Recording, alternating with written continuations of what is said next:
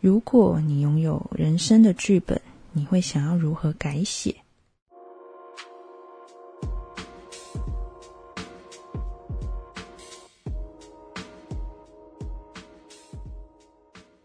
嗨，我是宁。今天要分享的这本书名是《我在犯罪组织当编剧》，是由台湾的作者林廷义所写。故事的设定非常的有趣。他以台北的西门町作为舞台，在西门町里有一间浮木居酒屋，在居酒屋里面隐藏了一个犯罪的组织，叫做暗角。那这个组织在做什么呢？组织里面有导演、制作人、美术指导、摄影师等不同的职位角色分工。那他们的目的就是要帮助每一个来到这里的人。拥有可以反转人生际遇的机会，通常是当你人生走投无路、不知所措、碰壁的时候，就会希望自己的人生可以有一个重新开始的契机。而当夜晚来临的时候，这些想改变命运的人，远比我们所想的还要多上许多。那就要先来说说我们的主角。主角是一个叫做何景成的年轻男子，他原本是在台北的一间医院担任经理的职位，那后来因为发生了一些事情，他就被调职，调到了另外一个地方，而办公室是在地下室靠近医院里太平间的位置。而在他的职业之余呢，他就在这一个居酒屋里面的神秘组织担任编剧的角色。那实际上到底是怎么运作呢？就让我们来看看上门的客人是怎么样提出他们的需求。这个名为“暗觉”的组织，最主要的目的就是要帮人重新塑造自己的人生。而前面所提到的那些职位，例如说导演、制作人、编剧、摄影师以及美术指导等等，乍看你会觉得很像一般的剧组。但实际的工作内容其实跟这些职称只是名字雷同，所做的事情跟实际的剧组根本是不相干。那时间就是要先推回到一年之前，主角还没有跟暗角相遇的时候。主角的女友叫做静之，静之的梦想是成为一名女演员，而当年的何景成则梦想成为一名厉害的小说家。两个人拥有不同的梦想。却能相知相惜，互相的鼓励加油。静之鼓励他持续的创作，而何景成也会支持静之去参加各式各样台北的剧团试镜演出。他会在台下注视着台上最耀眼的他。他们是从大学时代相识，并且开始交往的，而大学毕业之后就开始为了就业所奔波。就业之后的漫长时光。这对情侣就成为彼此最坚强的后盾，互相守护支持。有时候何景成会觉得自己之所以会拥有这一项书写创作的天赋，根本就是为了与他的女友相遇。最后到底有没有达到这个梦想，到底有没有成为一个畅销作家，其实都无所谓了，因为他们两个就一起走在一条风景最美好的道路上。然而，明明是一段最美好的关系，却突然在两年前的春天结束。那一天是静之很重要的一场表演，而忙着工作的何景成虽然迟到，但还是赶上了他的表演。演出非常成功，他们开着车在车上有说有笑，车子里都是他们雀跃兴奋的声音。期待着接下来的各种挑战，期待着能有更多不同的演出，更多不一样的创作机会。原本看似遥远的舞台，好像终于渐渐站稳了一席之地。就在这时候，距离他们车子不远的地方，右侧有一辆没有开大灯的黑色宾士，正以破百的时速冲来。这辆车撞上了他们的车之后。强烈的冲击使得车辆瞬间的翻覆，而就在这一场车祸中，静之以及主角的母亲都过世。静之是在观察室勉强的撑了一周之后才断气，而主角当时也伤得很重，肋骨断了几根，那是他最撕心裂肺的一个晚上。当时在车子里的有他与父母以及女友静之，而车祸之后只剩下他与父亲。一个月之后，何景成看父亲出院了。但他觉得自己的身体某一个部分仍然遗留在医院里，而且永远的消失。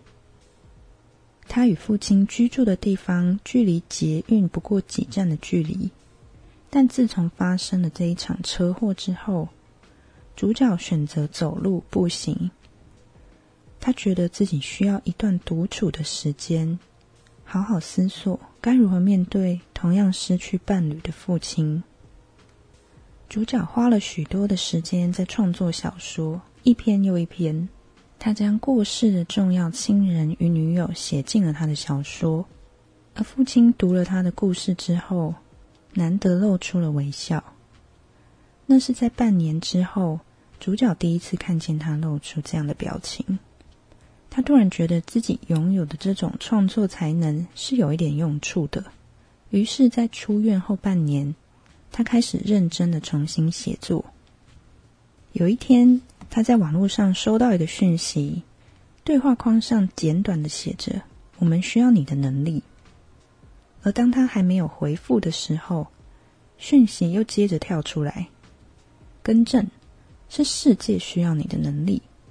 如果你明知道事情会往糟糕的情况发展，你却依然放任事情发生的话，你知道这是什么？”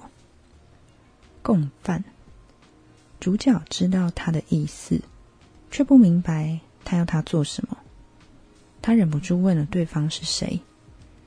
于是，这就是他与暗觉这个组织的相遇过程。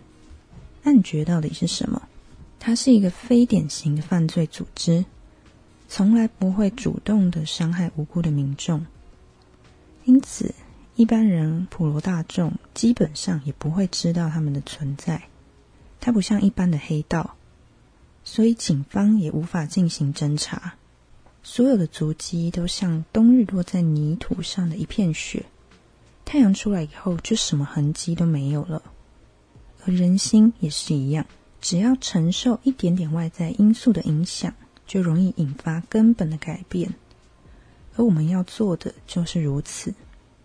这个组织的导演是这么说的：主角没有仔细看过导演的长相，他只出现在居酒屋的阁楼的小房间，而隐藏在居酒屋楼上的那个阁楼小空间，就称为暗觉之屋。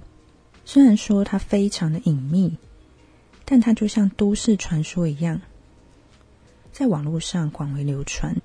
据说那一座小阁楼可以扭转命运。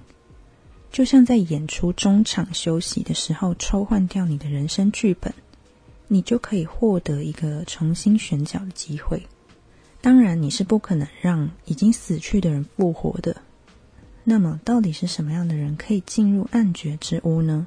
主角被拉进这个组织里呢？他所要担任的任务就是由他来评断，还有重写当事人的人生剧本。主角忍不住想着：为什么是我呢？而组织找上他的原因，会在之后陆续揭开这个谜底。虽然就像前面说的，像都市传说一样的在网络上广为流传，听到可以反转人生，大家还是会忍不住好奇，而且会吸引不少人想要找机会可以一探究竟。也会有许多单纯想要凑热闹的人，而想要进入暗觉之屋的人呢，你是必须符合一些条件的。首先。委托者必须提供另外一个你想要参照的对象，作为你编剧改写的人生范本。虽然不需要征得对方的同意，但某种程度上这样做其实也窃取了他人的人生，而这代表的是，有关于这个你所参照的人的人生，生命中所有的好与坏，你都有机会一并承受。而任何打算进入暗觉之屋的人呢，你所要付出的代价就是必须支付你目前所拥有的全部财产作为费用。那如果有人说谎的话怎么办呢？基本上呢，组织不会让人有说谎的机会，他们从不宣传，也不刻意隐藏。但前来打听的人呢，就会自然的越来越多。这表示对自己人生保持着不满的人，比想象中的还要多。这一天，就有一个女生走进了暗觉之屋。这名委托的小姐呢，她是坐着轮椅来到这间居酒屋的。她的左脚有萎缩的现象，是后天疾病导致的身体障碍。她提出了她的委托，她希望参照的人生范本是另外一间开诊所的医师娘，而这位委托者林小姐。她的丈夫是任职医学中心的年轻主治医生，家庭收入称不上非常的富裕，但仍比一般的上班族好许多。而林小姐的丈夫因为每个月有许多天都要在院内待二十四小时以上的值班，很少在家，这让她非常羡慕隔壁开诊所的医师娘罗太太。先生几乎都在诊所内治疗病患，收入丰厚。家庭看起来也和乐。林小姐对于这个组织保持着犹疑的态度，但还是忍不住问说：“是不是真的可以改变她的人生？”而主角何景成因为只负责写剧本，所以他并不知道实际上会发生什么事情。他也老实的说：“我只负责帮你写你想变成的新人生角色，而剩下的工作就不是我的事。”接着，他就问他说：“对于现在的人生，是有什么不满意的地方？”而就如同前面所说的，其实他就希望他能拥有一个先生可以正常陪伴在他身边的人生。而他的先生也并不是不好，正是因为希望能够研发、到处寻找能够治疗他身障的方法。所以花了大把的心力在工作上、医疗研究上，反而疏于陪伴他，这就是吊诡的地方。而当林小姐自己生病的时候，甚至先生也不一定有空陪她，她都是一个人自己搭车去医院。那些时候，她就会觉得好像有没有老公都没差。她多希望能够像罗太太的先生那样，拥有自己的事业。这样能够掌握自己的时间与空间，也更有余韵陪伴家庭。当时他记得这个委托者林小姐，因为行动不便，所以她是咬着牙自己一步一步抓着扶手，用力的向上走到暗觉之屋的阁楼。对于他的人生，他是下定了决心要重新开始，而且是以另外一个人的人生作为范本。而就如同前面所说的。主角的工作就是依照他想参考的人写下一份新的剧本，作为他人生重新开始的依据，就像魔法一样。当他走进这个阁楼，在离开之后，委托人的人生就会启动新的篇章。而随后，这个组织彼此不一定会再见到这个委托人，但他们可能会互相探听一下。委托者后来的人生到底过得怎么样？然而，没想到后来罗太太竟然过世了。这时候，主角就忍不住问了一下这一位林小姐的近况。听说她好像过得太好了，而他想说这个话是什么意思？是偏离了当初所规划的剧本吗？他问他的伙伴，而伙伴说，正好相反。是完全依照着剧本在走。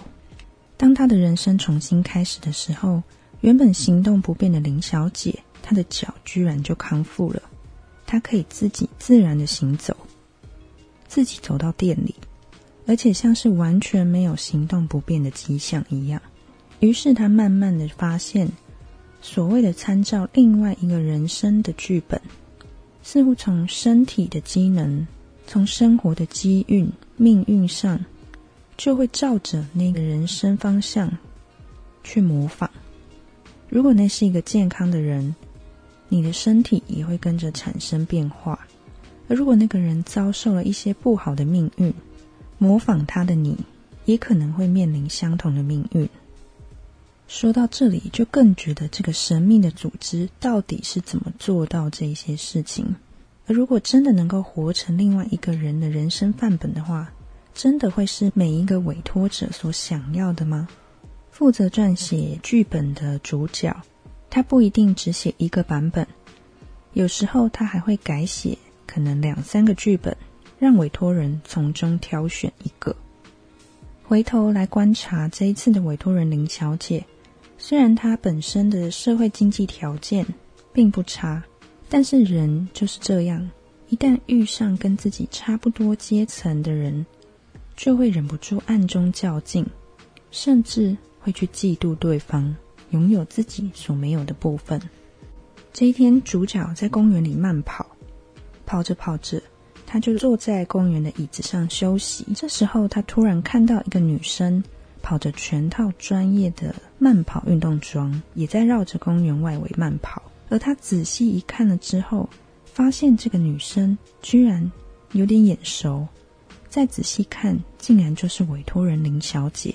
她本来不是行动不便吗？他们两个互相看到对方，打了声招呼。何景成看着林小姐，发现她气色红润，跟之前的样子简直判若两人。而林小姐也跟他打招呼。她说：“她很久没有像这样开心的跑步，她觉得非常的棒，有一种像是梦想成真的感觉。可是又有种说不出来的不真实，她觉得很难形容，觉得这一切很像是一场梦。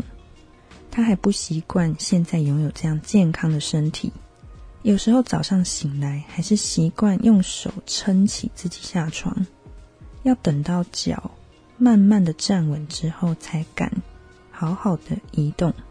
而现在健康的身体，并不需要担心这样。他说，在以前的时候，他跟他先生很常来这一座公园慢跑，这里有他们两个人的回忆。只是后来他的脚出问题。就再也没有办法一起跑步，而先生也非常关心他后天所造成的生障，将自己埋进了庞大的工作压力当中，两个人的距离反而变得越来越远。这时候，何景成突然觉得，眼前的林小姐也不过是一位受了伤的普通人，正因为是普通人，才会去羡慕比自己过得更好的人，期待能够从不可逆的伤害中复原。虽然看似天方夜谭，可是那种会去期待未来的人生可以过得比现在更好的想望，其实是再正常不过的，每个人都会拥有的渴望。而就是因为这样，所以才会忍不住找上暗觉这样的组织。主角忍不住跟他说：“看到你康复，真是太好了。”林小姐的表情有一点复杂。他们想到，他所参照的那一位罗太太已经过世了，于是林小姐问：“她是不是我害死的？”而主角愣了一下，他说：“她的死与你无关，暗觉是帮忙委托者替换人生剧本，是抄袭别人的人生，但不代表会轻易的结束别人的生命，而你所改变的仅仅是你自己的人生。”林小姐半信半疑，也只能听信他的话。她不到一个星期就从原本的行动不便变成可以跑步的状态。其实这是一件非常不可思议的事情。而接着，她的先生也一口气答应她成为开业医师，马上去找地点装潢开业，而且很顺利的。甚至太顺利的，仿佛一切都像是老早就被规划好的一样。猛然回头，他们的生命就走到了现在过于顺遂的轨道上。其实，所有的改变都有一些轨迹脉络可循，可是它不会让你去知道到底怎么样做到的，而是让你摸不着头绪，分不清楚。到底是如何一步一步走到现在所渴望的这一个轨道上？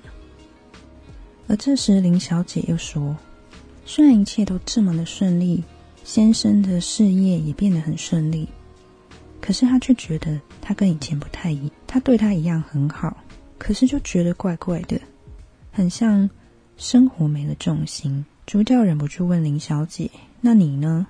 改变人生之后，你快乐吗？这是你要的生活吗？”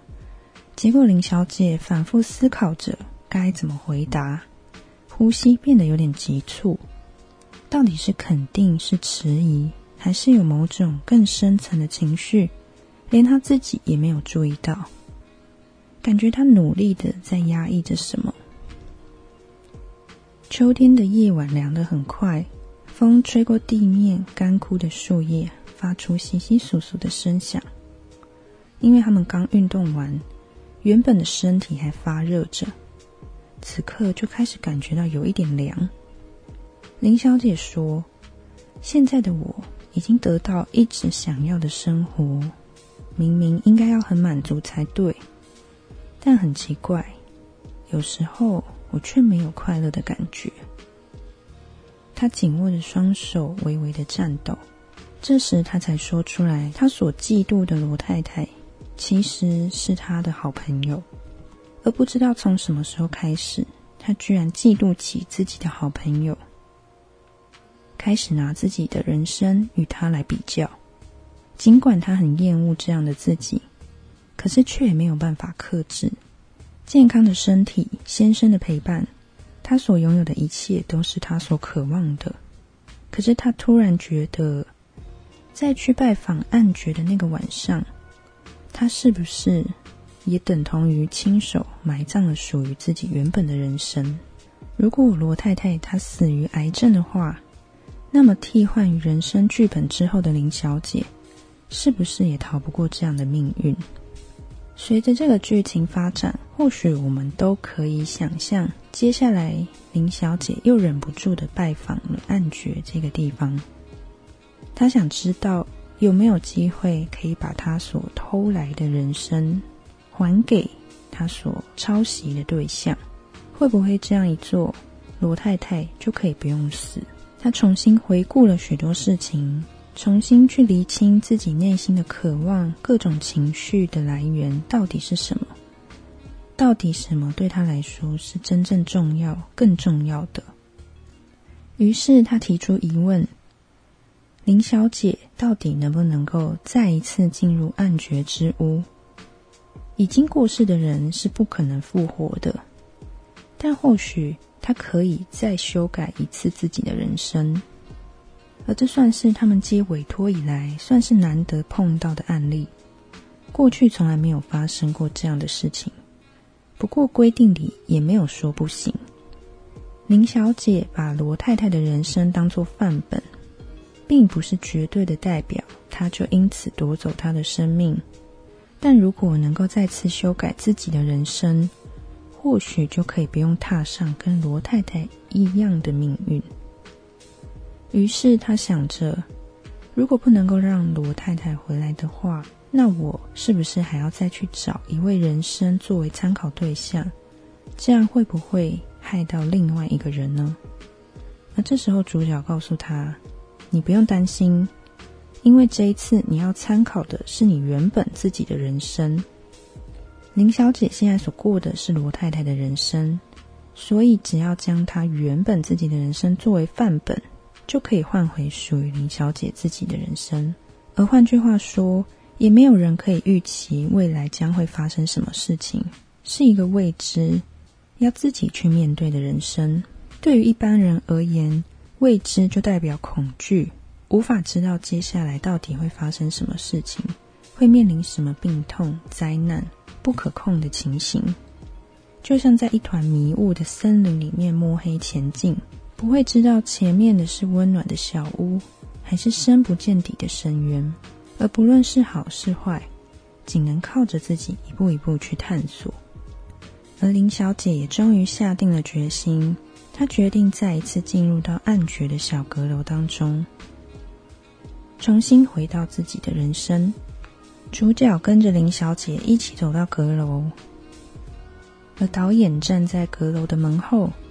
眼神深邃，导演再说了一次：“我们所做的仅是加入一些外在因素的影响，就容易引发根本的改变。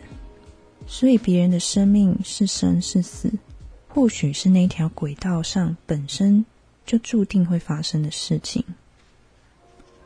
就在主角还在思索着到底是不是他们所作所为影响另外一个人的死亡的时候，导演跟林小姐就消失在暗觉之屋里了。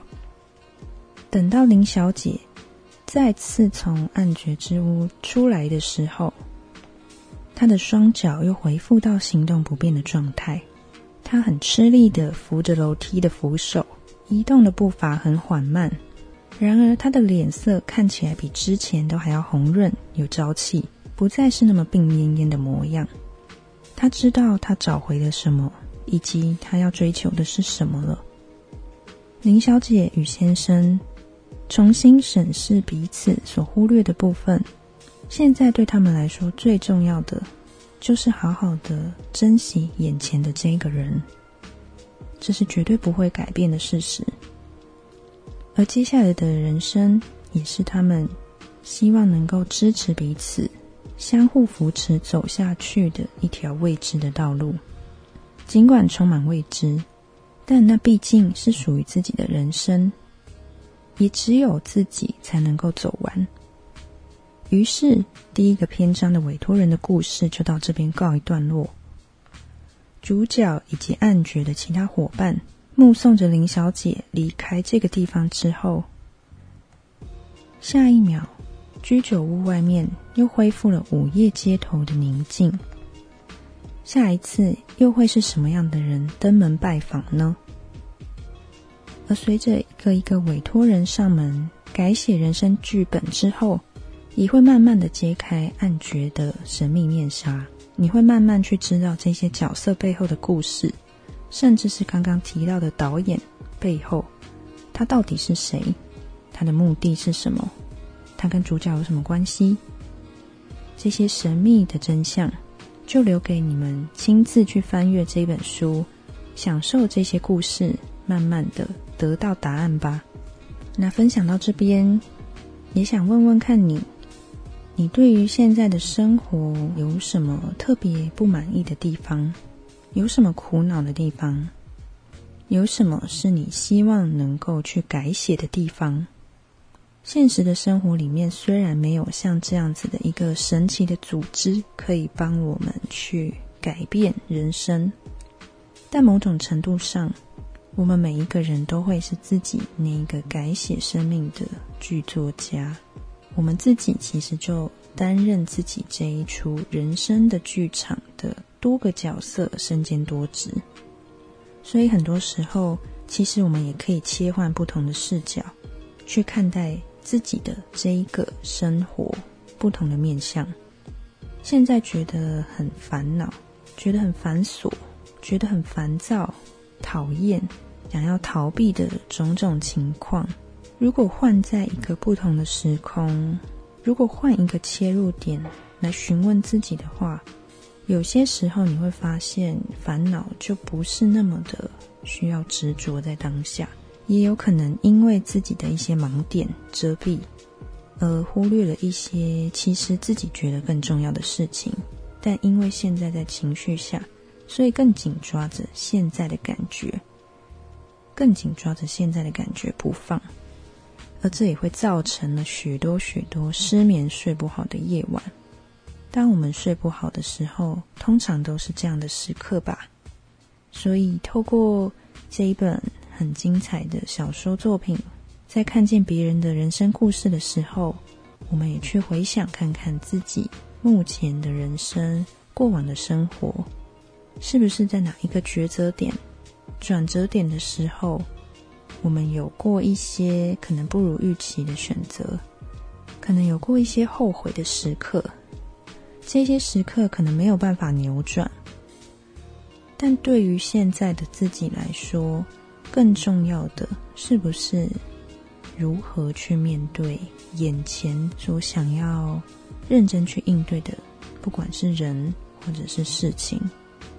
或许再怎么样想要去看向遥远的地方，都比不上我们真真正正的去直视眼前当下，更重要要去面对的事情。那是一件什么样的事情呢？它或许很小，或许很大，或许很重要，或许其实微不足道。但不论如何，都需要我们去行动，都需要我们去付出，符合我们内心意念的那一个行动，跨出那一步。那这就是这本书所想要跟大家分享的内容，推荐大家阅读这一本。我在犯罪组织当编剧。这本书还获得了二零二一年文化部的优良读物，而且也正在筹备影视改编，很期待能够在大荧幕上看到这个故事变成影视的作品。让我们一起期待。那最后也要感谢奇幻基地，他们会提供一本书来作为抽奖，所以要请大家来关注听书入睡的 Instagram。我会在 Instagram 上面发一篇贴文，邀请大家来留言分享。如果你拥有人生的剧本，你会想要如何改写？并在截止时间的时候抽出一位送出这一本书。如果你对这一本书有兴趣的话，就欢迎来到社群上参加这一次的抽书活动。我会把链接放在资讯栏上面，再请大家到时候来关注最新的消息。如果有任何想分享的，也欢迎你来留言告诉我。那我们就下一集再见喽，拜拜。